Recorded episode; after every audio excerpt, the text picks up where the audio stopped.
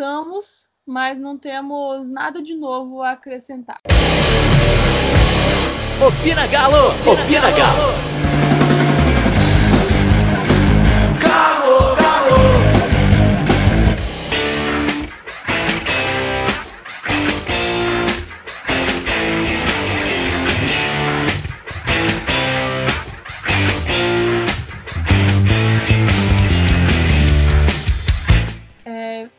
aqui hoje, eu e a Karine, o podcast hoje é das mulheres.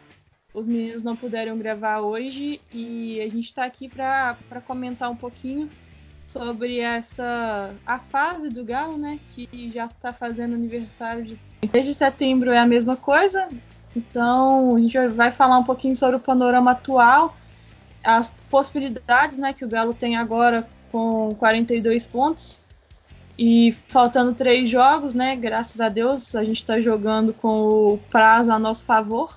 E é isso, bora começar. Quer falar alguma coisa, Karine, sobre o último jogo? Na verdade, nós vamos ficar sendo repetitivos, né? Ah, os, como você bem falou, desde setembro, as atuações do Atlético são as mesmas.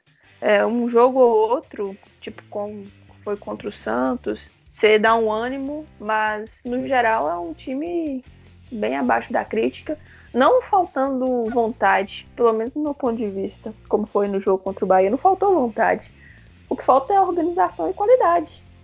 É, a gente já não tem muitas peças qualificadas e ainda tem na beira do campo um treinador, vamos usar essa palavra, eu acho é muito forte né, também para ele, que não ajuda. Então, qualquer resultado diferente de uma derrota ou de um vexame já está saindo lucro.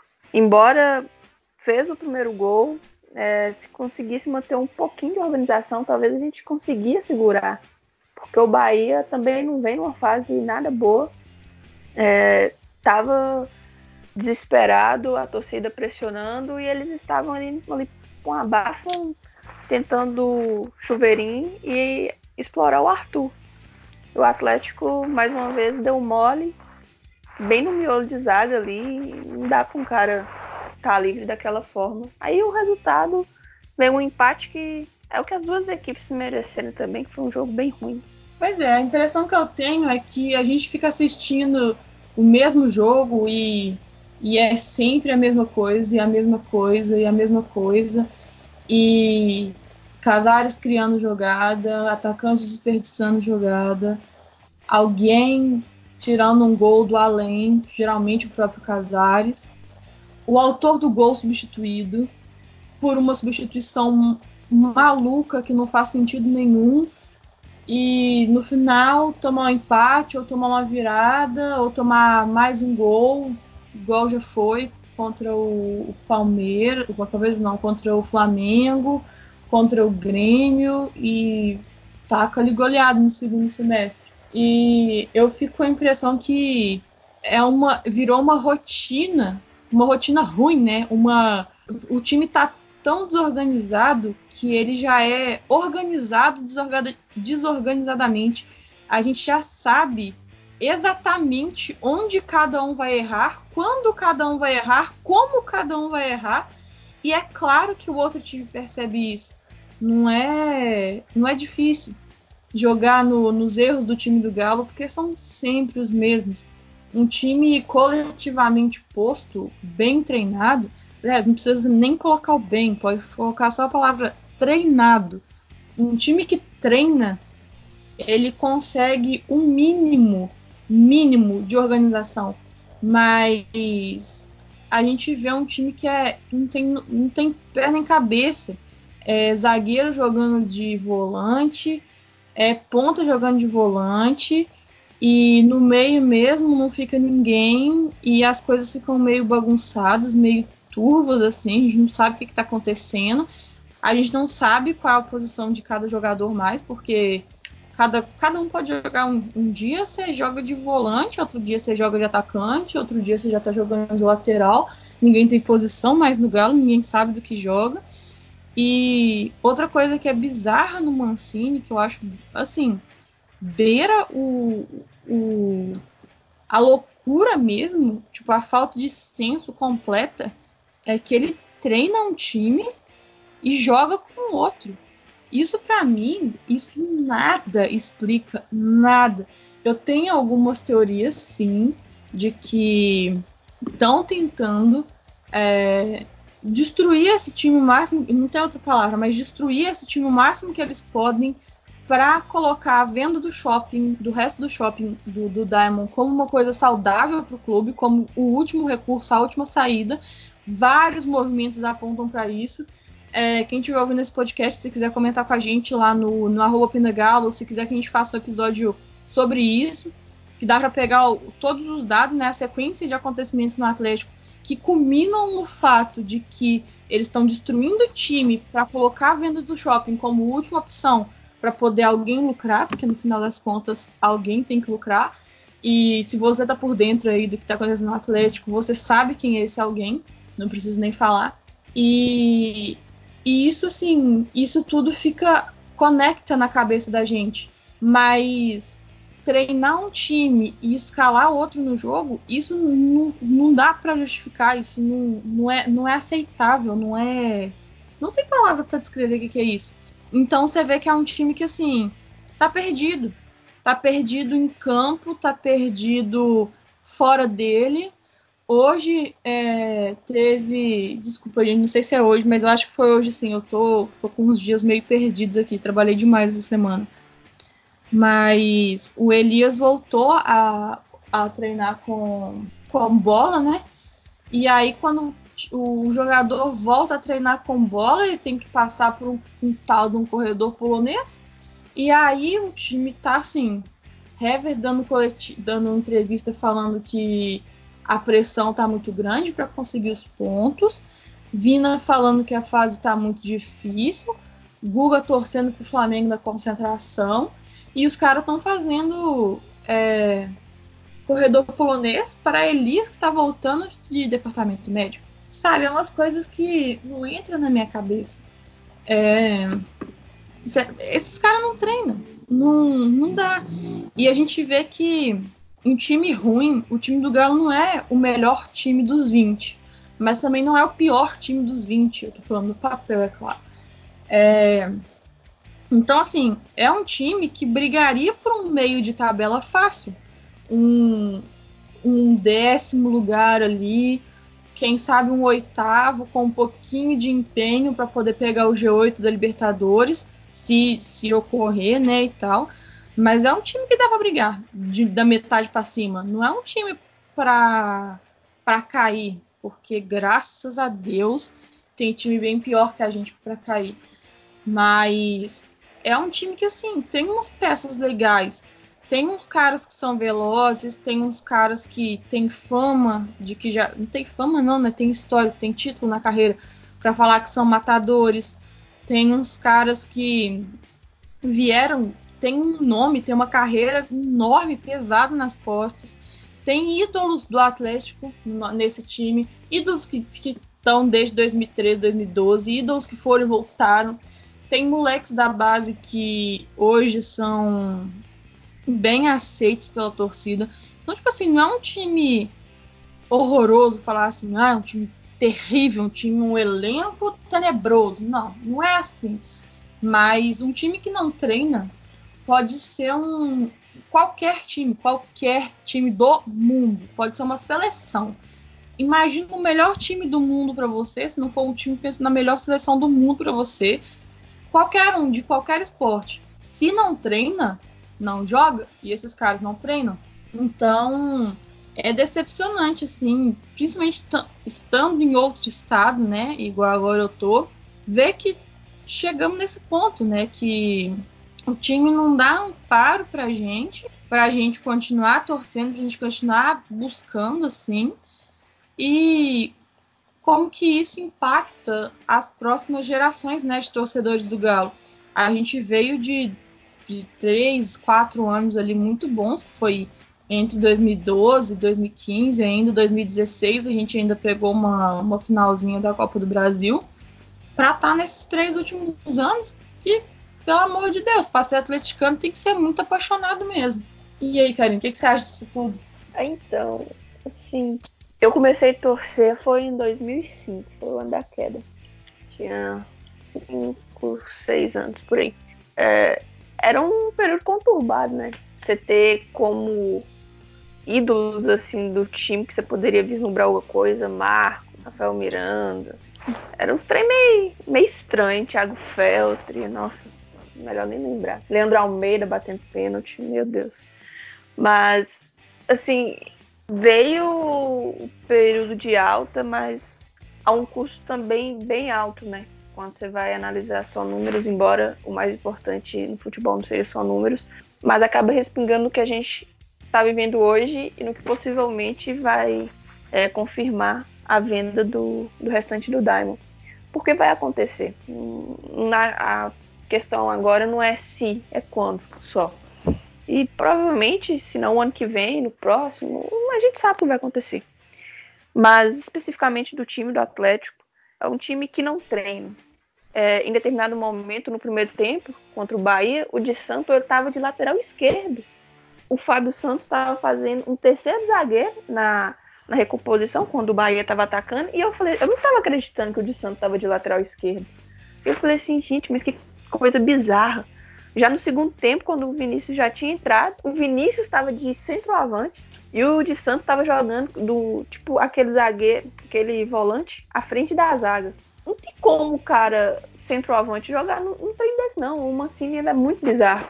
Não dá para você entender a implicância, porque para mim é uma implicância que ele tem com o Casares, sacando ele do time e deixando um Otero que voltou, mas não mostrou que veio. Tinha uma boa bola parada, mas hoje, quando ele vai para a bola parada, você já nem espera nada de bom mais. São escanteios, assim, sabe? Nada a ver, falta que nunca vai no gol.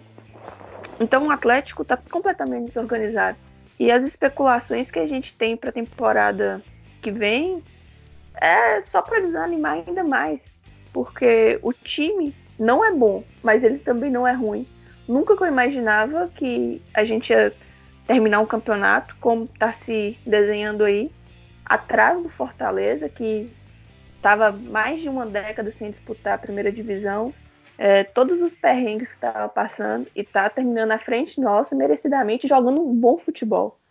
O que é mais incrível ainda. O Botafogo, gente, o Fluminense, o Atlético terminar atrás dessas equipes é uma coisa assintomática, porque nomes, óbvio que você não joga só com eles, mas um time que tem Igor Rabelo na zaga, que tem o.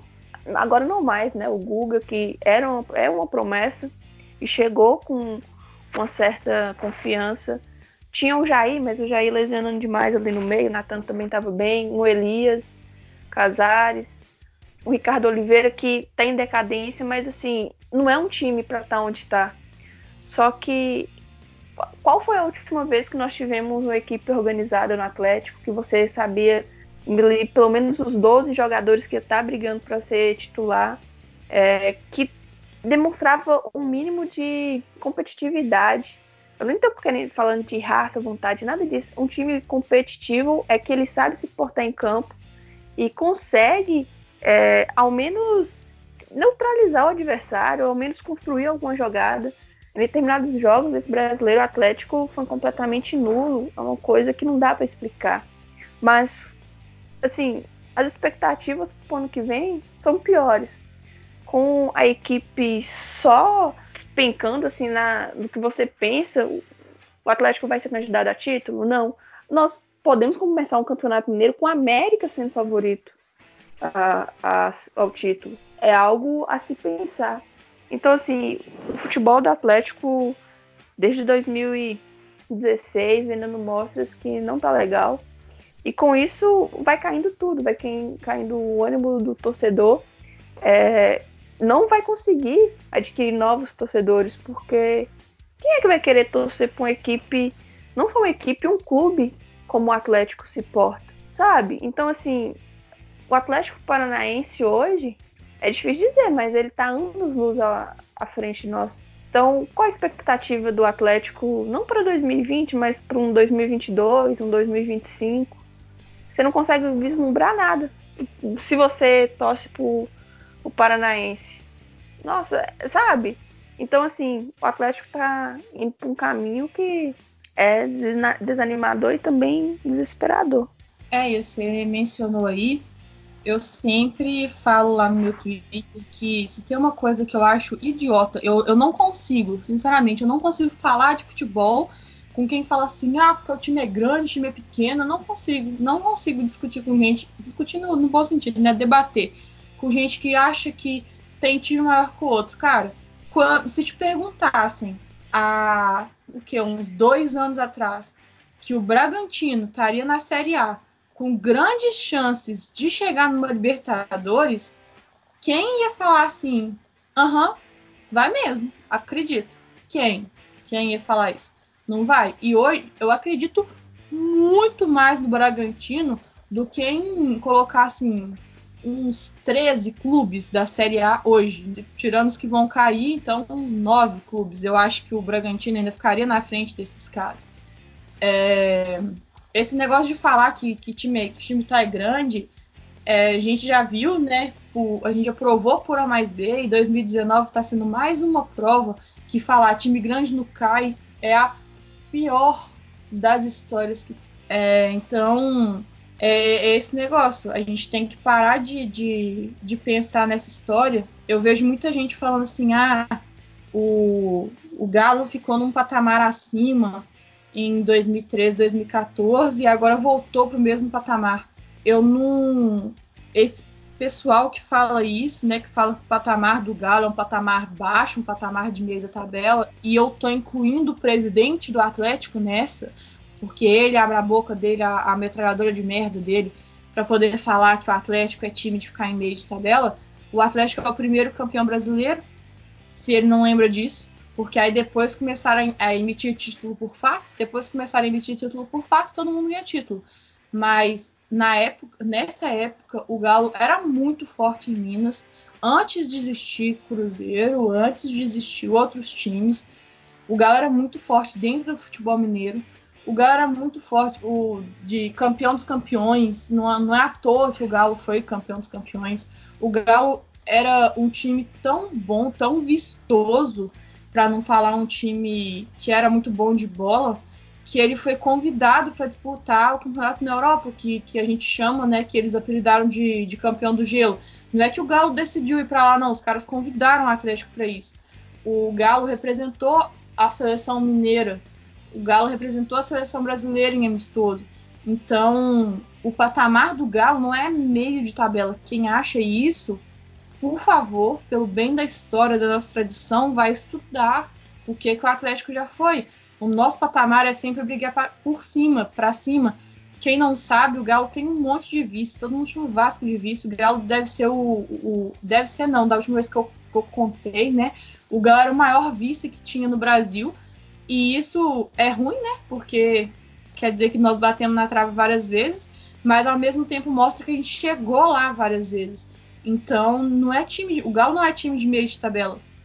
E esses últimos anos, né, se a gente pegar os últimos 20 anos aí, né, que esse século, esse século ele tá sendo é, os últimos 20 anos, 19, né, são estão sendo na média, estão sendo bem ruins para o Galo.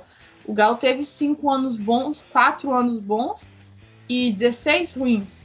Então, assim, é, é foda a gente basear que time é grande, que time é pequeno, porque recortando, pegando recortes no tempo, a gente sempre vai ter times diferentes.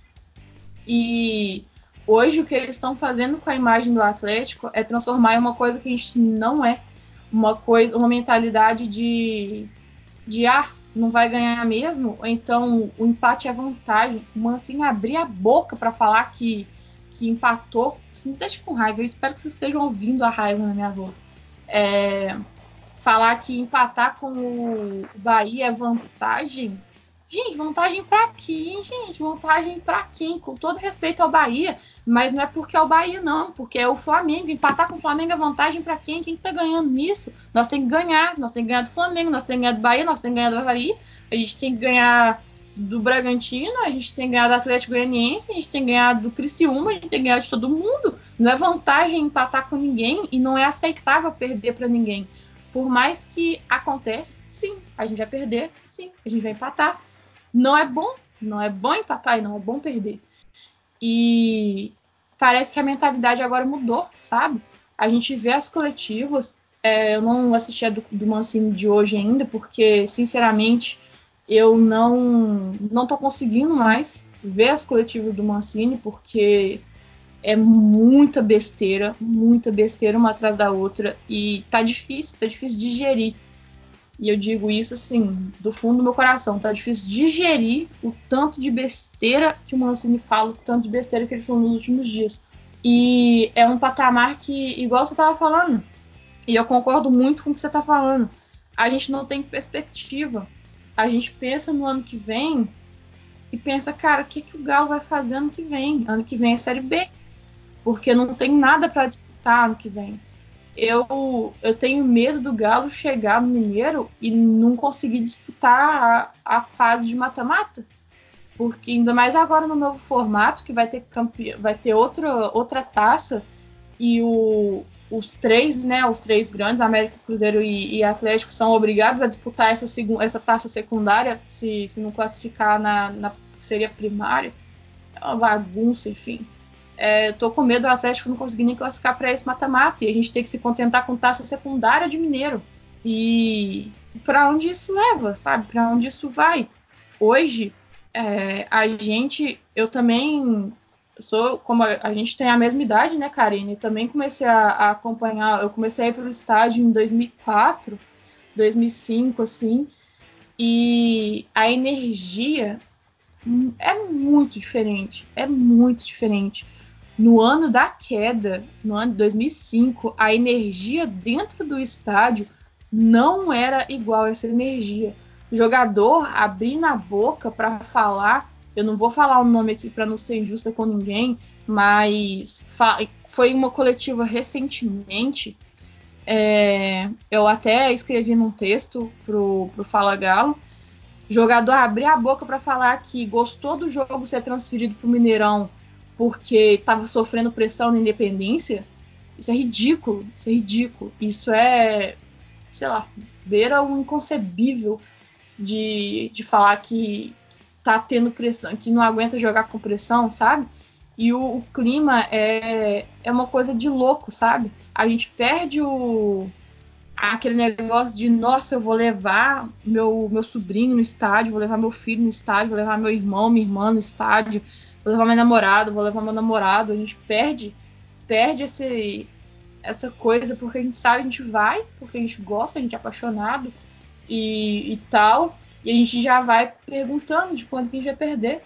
Lembra quando a gente, em 2012, 13, época do Ronaldinho, jogo em casa, a gente ia pro estádio falando assim, quantos gols será que nós vamos ver hoje? A, gente já falava, né? Não, vai ter gol do Jô, vai ter gol do Ronaldinho, vai ter gol de Tardelli, e, e tinha. A gente já sabia de quem que. A gente já ia pensando de quanto que nós vamos ganhar. Hoje, eu não sei você, Karine, não sei você, nosso espectador, mas eu já começo a assistir o jogo pensando de quanto nós vamos perder. Porque são. Eu tava fazendo umas contas com o meu amigo aqui, a gente tava conversando. E dos últimos 63 pontos, são 21 jogos, dos últimos 63, considerando Santana e Mancini, né? A gente ganhou 22. Isso é um pouco mais de 20% de aproveitamento. Você pensar que são 63 pontos e a gente ganhou 22. Então, transformando isso em, em, em número de partidas, né, mais ou menos um pouquinho lá, um pouquinho cá, em 21 partidas nós ganhamos 7. Se fosse todas vitórias, né? E são números assim de pior que zona de rebaixamento. Eu acho que nem os times que estão lá na zona, o Havaí, por exemplo, deve ter tido uma sequência tão ruim quanto o Atlético teve. Não sei, né? Tem que pegar para ver. Mas eu acho que não, porque o Havaí deu um baile de futebol na gente, né? Aqui em Florianópolis. Então, a gente está indo por um caminho que é um caminho que não tem muita volta, que é o caminho de perder a torcida. Não estou falando de perder o torcedor, Eu tô falando de perder a torcida. É, no sentido de se o time desse jeito não cria apego da torcida. Sem apego, a torcida não compra a ideia do time. Se não compra a ideia do time, isso afeta o monetário. Não compra camisa, não compra acessório, não compra é, jogos do clube, não assina Premier, não assina da Zona, não assina nada. E, e isso é menos dinheiro para o clube. Isso vira uma, uma cascata que é assim, não sei se, se um dia isso vai, vai parar, sabe? Se ninguém falar, chegar num desses pontos e falar quebra, o nosso futuro é assim.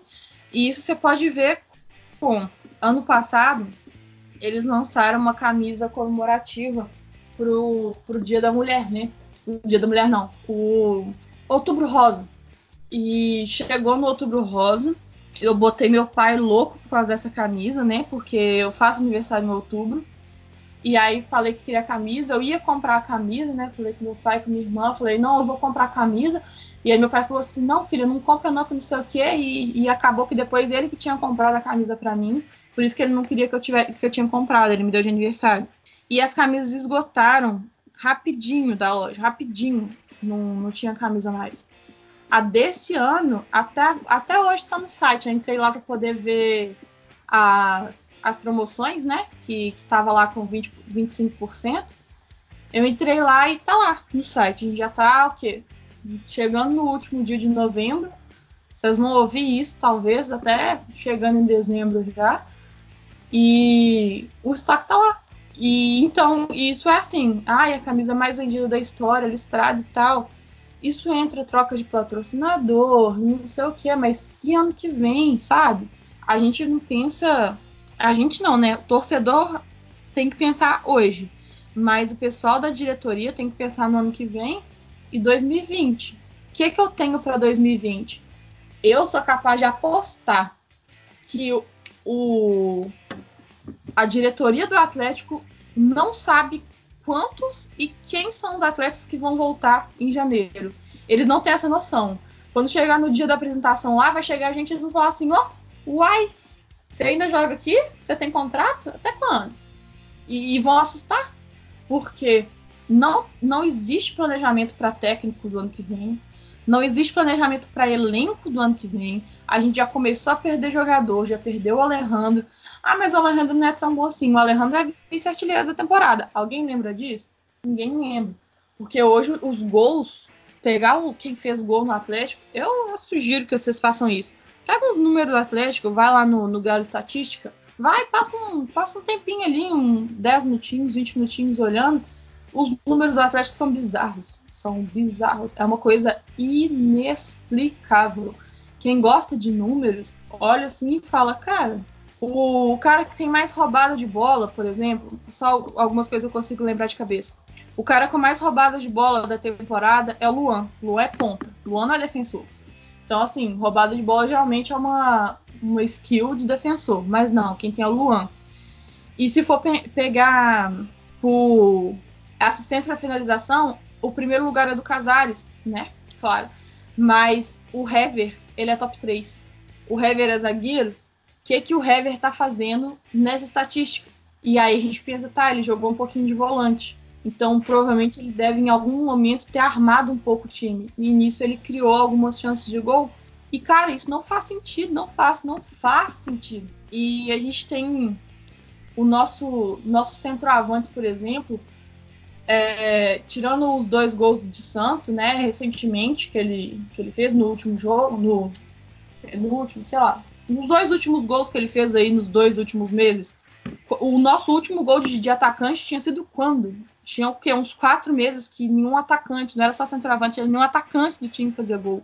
E hoje quem faz gol são os meios, do meio, do, do meio para trás. E isso é, é bizarro. Tem que estudar o Atlético. Tem a NASA tem que estudar o Atlético. E eu não vejo ninguém preocupado com isso. O mercado não se movimenta, a base não se movimenta. Eles colocaram o Zago para o Zago treinador para treinar o, o, o, time de transição, né, que é uma ideia do, do Chavre, que o Chavre está implementando. E o Chávere contratou bastante gente para o sub-20 e bastante menino, estourando a idade do sub-20 para ir para esse time de transição. E eu sou capaz, gente, hoje, hoje é dia 29 de, de novembro de 2019. Um dia vocês vão escutar esse podcast, algum dia do ano que vem, e vocês me corrijam se eu estiver errado. Eu, espero muito que eu esteja errado, mas eu duvido que eu vou estar errado. Que esse time de transição do Zago vai ganhar do time do time titular do Atlético, treinado por só Deus sabe quem, de 3 a 0 mole, mole, mas assim, brincando de jogar bola. Por quê? Um, Zago é um excelente treinador. Ele treina o time, ele sabe treinar o time de verdade. Dois, os meninos são leves, são rápidos e vão ser dedicados, coisas que os nossos atletas hoje não são. Então, não existe é, perspectiva para o ano que vem. A tendência é só piorar. Ano que vem, hoje, a gente está não sei a gente, né? Falando a gente porque a gente é muita gente. Mas hoje, se a gente pode ficar 50% tranquilo, é porque só faltam três rodadas. Faz uma, uma pergunta, um questionamento mental aí. Se faltassem 10 rodadas, qual que era a chance do Galo continuar na primeira divisão? Mas ano que vem, ano que vem tem 38 rodadas de novo. E ano que vem não tem os pontos que a gente garantiu antes da Copa América, quando o salário estava em dia quando o time estava jogando, quando o Jair não tinha machucado. Não, não tinha, não vai ter esses pontos. A gente vai entrar com zero pontos e 38 rodadas pela frente. Então, não sei, Karim, se você quiser falar mais alguma coisa, mas esse. Acho que esse episódio foi mais um, um, um mega desabafo, assim mesmo, de de que, que a gente está sentindo nesse time e as expectativas, né, que a gente tem para os próximos jogos, para o próximo ano assim, eu acho que muito uma parte da torcida ainda não percebeu quão grave é o estado do Atlético. Muito por conta também da situação que o, que o Cruzeiro vem vivendo. Então, às vezes, é, desvia um pouco o foco. Você vê alguém pior do que você, aí você quer ter algum motivo para comemorar e você acaba comemorando nisso, né? A desgraça do outro, mas quando você vai analisar a sua real situação, não é nada boa. O Atlético, o ano que vem, você analisando assim, será que cada um vai brigar? A gente não sabe nem se vai conseguir ir para a Sul-Americana. Ah, tão adorada pelo presidente. O Flamengo, que provavelmente vai nadar de braçadas de novo. O Palmeiras, que tem um super elenco, tem investimento, mas tem o Mano Menezes no comando. E, eu não, não acho que vai dar muita coisa. O Grêmio vai querer jogar o campeonato? Se sim, é um que vai ali competir com o Flamengo. O Atlético Paranaense tá aí organizadinho. O Bragantino que tá subindo vai brigar ali em cima. Vai. E não é só por conta do investimento que tá tendo, que não é despejar um caminhão de dinheiro, é porque eles têm um, um sistema de jogo. Tem o Claudinho, o Zago é, lá, o careca deles lá. Organizou bem a equipe. É um time que sabe jogar. O Fortaleza tá jogando bem. O Goiás, gente, o Goiás também subiu essa temporada. O Goiás tá brigando para ir para Libertadores. E o Atlético, você olha e você. E tem o Botafogo, né? Que a gente não sabe se, como que vai ser esse processo de virar empresa, porque eles vão fazer o aporte. Se o, se o, o projeto sair mesmo do papel, o Botafogo é outro que vai desgarrar da gente. Então você olha e você vê o Atlético brigando, tipo assim, se o Ceará ficar brigando com o Ceará, brigando com um Fluminense, brigando na parte de baixo da tabela. É, não tem expectativa nenhuma para nenhuma outra situação. Você vê a especulação, as especulações são de saídas do Casares, saída do Chará, é, o Google e o Rabelo são possíveis nomes, né, por conta tanto da idade ou também eles têm qualidade, embora possam ter demonstrado tudo ainda aqui, mas tem. E você vê qual é a possibilidade de chegada. Ninguém sabe. E tipo, eu acho que é bem sintomático você perder o Alejandro pro Bragantino. Não só assim, ah, tá perdendo uma promessa para um time pequeno. Não, nada disso, não. É porque mostra que o Atlético não tem hoje poder para conseguir segurar uma promessa. O Atlético não tem um projeto também para fazer o Alejandro é, ficar, porque hoje ele é o terceiro reserva. Ele ser reserva do Ricardo Oliveira é algo absurdo. E quando você vê especulação com o nome do Ricardo Oliveira, é para ele ir defender o Inter de Limeira, sabe? Ó, para pra pensar, o cara que era o centroavante incontestável até a chegada do Di Santo, ele é cotado pro Inter de Limeira. Ele não é cotado nem para um Fluminense, nem para um CSA, é para o Inter de Limeira. É muito. mostra muito a real situação do Atlético. Já pensou se o Casares e o Tiará saem? Já pensou o que vai ser esse time do Atlético? É simplesmente não vai ser. Então, a gente, óbvio, tem a rivalidade, tem tudo, mas quando você for olhar para o seu próprio umbigo, não é muito diferente no sentido assim, um clube com uma, gran, uma dívida altíssima, dirigentes que não estão nem aí, um conselho que, se existe ou não existe, não faz a mínima diferença. É, a torcida, que eles às vezes ficam tão falando, ah, a gente foi assim em 2015, 2005, hoje não é a mesma coisa. É, a cada é, geração, a forma de torcer vai modificando. A minha geração não torce da mesma forma que a dos meus pais, meus avós, assim como a de filhos, nada disso vai torcer, entendeu? O Atlético não acordou. O Atlético não acordou. E 2020 não é nada animador. Não é nada.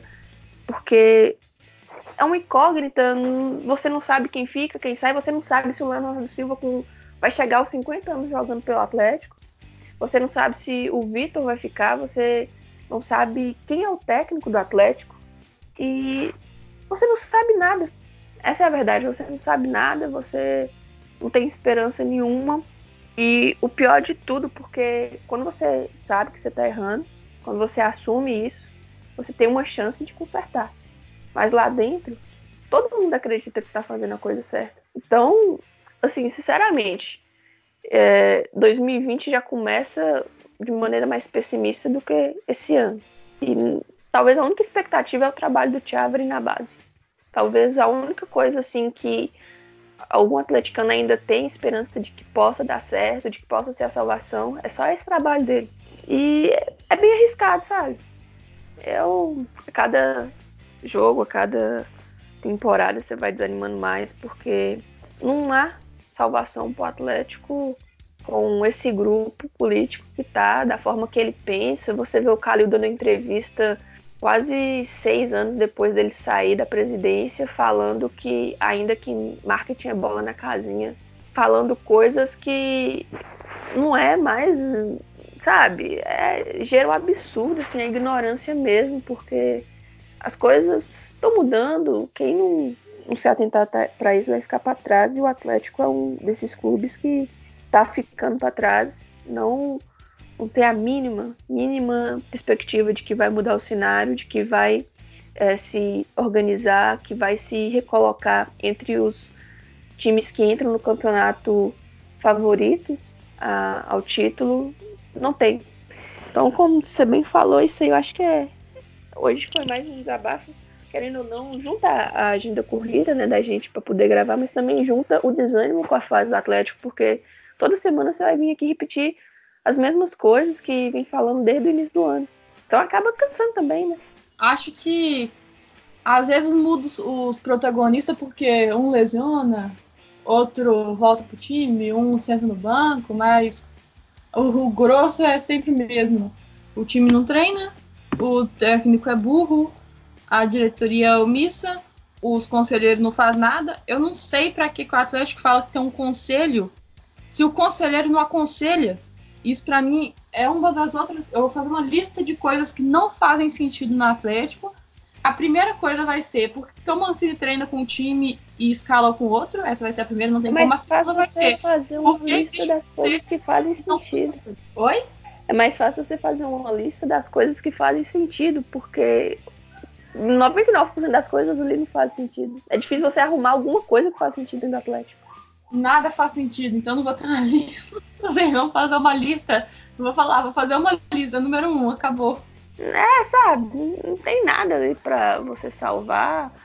E infelizmente é isso. O, o que eu acho que talvez o que mais dói no atleticano é porque a gente tem um potencial absurdo para poder se estabelecer entre os grandes, sabe? Os grandes, quando eu falo grande, é aquele, aquela equipe que vai lutar para disputar o título. entendeu? É ficar ali entre o Flamengo, o Palmeiras, o Grêmio, o Atlético, beleza. A gente está depositando, muita gente, na verdade, está depositando a, a esperança no estádio. O estádio não vai fazer o Atlético ter organização, não vai fazer o Atlético ter uma administração eficiente em todas as suas áreas, e principalmente no futebol. O estádio não vai fazer milagre. O estádio é simplesmente uma estrutura de concreto. Ele não vai, ele não é um organismo vivo, ele não vai fazer as coisas sozinho. Ele vai precisar ainda mais de uma administração competente para fazer aquilo ali girar. Então, estão colocando o estádio também num patamar que não é bem assim. Já pensou a gente inaugurar a arena com o Atlético vivendo aqueles tempos da década passada que só lutava para não cair? Você acha que a Arena vai pegar e vai topar ali de mais de 40 mil pessoas, que vai conseguir colocar ingresso a preços elevados, vai conseguir fazer um programa de sócio torcedor decente? Não vai, entendeu? Então, assim, o Atlético tem estrutura física, tem potencial em termos de torcida. É, o mercado pode não ser pare a pare com o Rio de Janeiro e São Paulo, mas pior do que o Rio Grande do Sul não é. E porque os times do Sul no geral, conseguem é, se desenvolver e o Atlético não. Então, isso também é algo que dói, porque a gente poderia estar tá muito melhor, a gente poderia conseguir coisas bem maiores, mas infelizmente a cabeça de quem é, é dono do Atlético, que essa é a verdade, as cabeças que mandam e desmandam lá é, são mais fechadas e mais burcam a porta. Então, a gente fica a, refém, né? A mercê. A menos que mude o estatuto, a menos que alguém apareça aí querendo comprar o clube, é, a menos que a torcida faça uma revolução, entre lá e consiga fazer que nem o pessoal lá do Bahia fez, através da justiça, tirar a administração, o Atlético vai ser isso aí que a gente viu nos últimos tempos. É isso, então. É, você é, tem, você chuta qual que vai ser a, o catado do, do Mancini pro próximo jogo? Ou oh, é, é, muito absurdo. Não dá pra você saber, sabe? Porque o Elias e o Tiará voltaram agora, é capaz dele colocar os dois de titular já. Ele até falou na coletiva hoje que o Elias é bom porque ele ajuda ali defendendo, ele ajuda atacando, ele é, é, volante, ele é meia, ele é atacante, ele citou isso, ele falou que o Elias em determinados momentos é atacante, aparece na área. Eu não duvido nada o Mancini colocar o Elias de centroavante ou de segundo atacante, porque depois que eu vi o de Santo defendendo na última linha como lateral esquerdo, nada mais a me surpreender. Nossa, misericórdia. O pior é que quanto mais a gente pensa, pior a situação fica. Ah, é, é muito absurdo. Porque Mas é isso aí com, o Santana, pelo menos a gente pensava assim, ó, zagueiro joga na zaga, volante no, no, na volância, meia no meio, atacante na frente. Agora, como assim, se ele quiser entrar com. Se quiser entrar com o Hever de volante, ele é centroavante. Ele pode entrar com o Luan de meia, de, de, de volante, e o, Xará de lateral esquerdo, e o Fábio Santos de ponta esquerda, porque ele bate pênalti, né? Se ele bate pênalti, ele ataca. E vira. Ele pega o nome dos caras, bota num. igual sorteio de amigo oculto, aproveitar que tá na época de Natal. E aí fala assim: ó, pra posição de zagueiro pelo lado direito, eu tenho o nome de Xará. É. Xará, zaga esquerda, zaga direita, zaga esquerda, vamos ver. Agora aqui eu tenho o nome de Marquinhos. Marquinhos, zaga esquerda. E monta o time desse jeito, porque não tem base, não tem o que ele faz. E a gente ainda vê um, os jogadores que a gente queria, pelo menos eu, queria muito ver, tipo o Castilho, o Vitor Mendes, é, jogadores que já subiram para o profissional, o Alessandro Vinícius, que, que voltou de lesão recentemente, jogadores que estão no profissional, foram inscritos, né? No, alguns mais recentemente, e que o que, que faz com eles? Não faz com eles. E, e a, a mesma tecla que eu bato o, um jogador da base ele não tem que estrear no profissional fazendo quatro gols e dando duas assistências. Isso não acontece.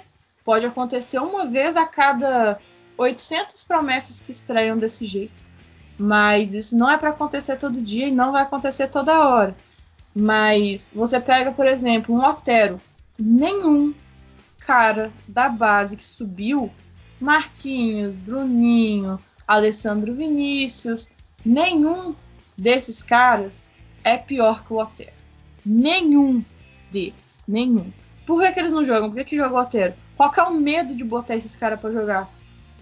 Ah, psicológico. Os caras têm. O Marquinhos já deu uma coletiva falando. Marquinhos não, Bruninho.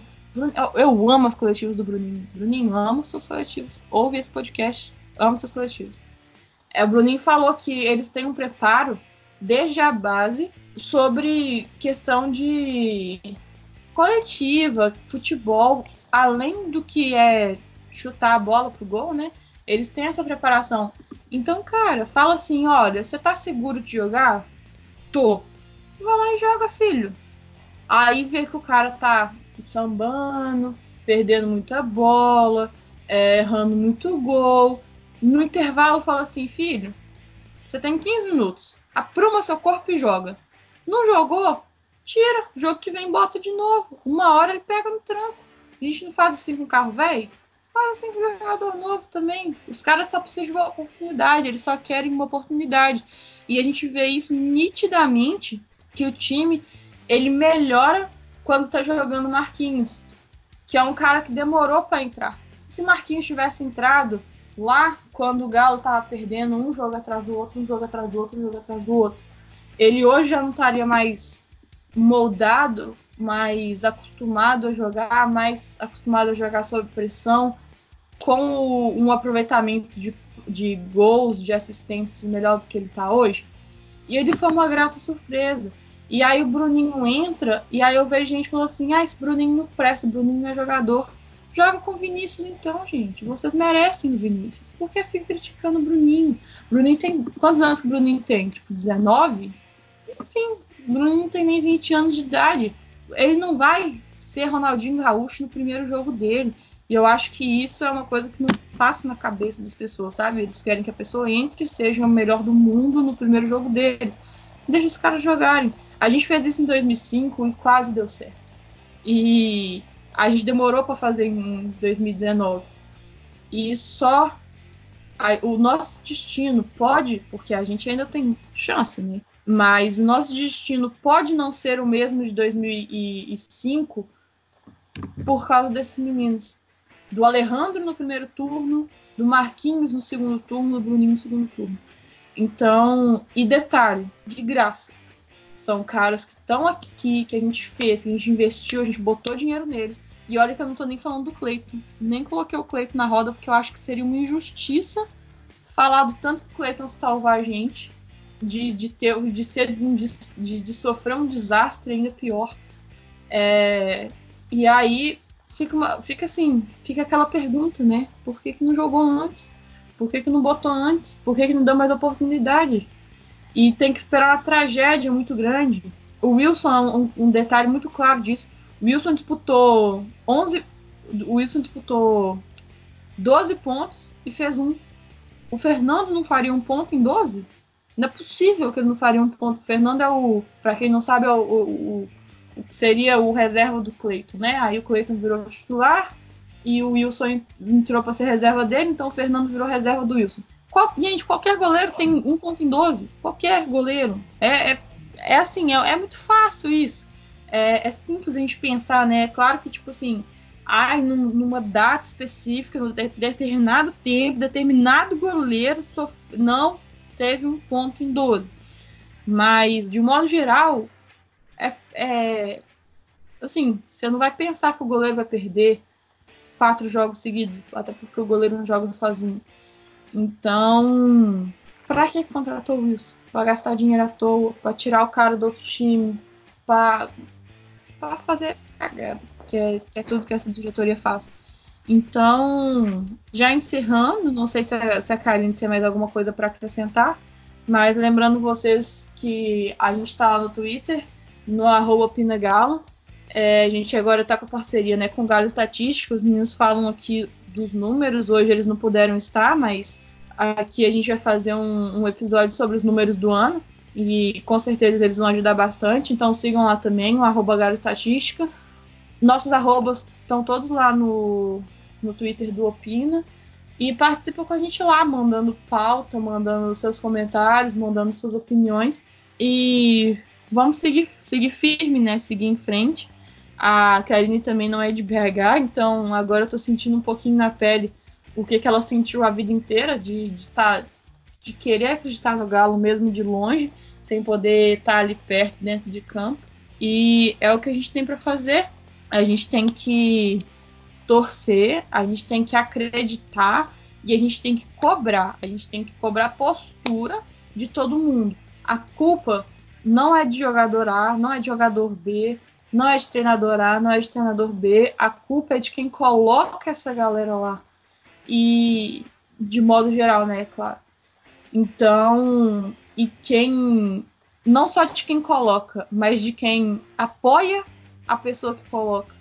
Então não é só o presidente do Atlético, são todos os conselheiros que não aconselham que defendem a permanência do presidente lá e defendem tudo que o, que o presidente faz, sendo contratar Rui Costa, é, manter Rui Costa, contratar Wagner Mancini, manter Wagner Mancini e N outras situações que a gente possa colocar aqui.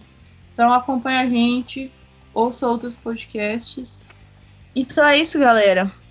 Nunca se esqueçam que, independentemente da situação, mesmo com a vaca no brejo, pegando fogo, aqui é galo. Opina Galo! Opina Galo!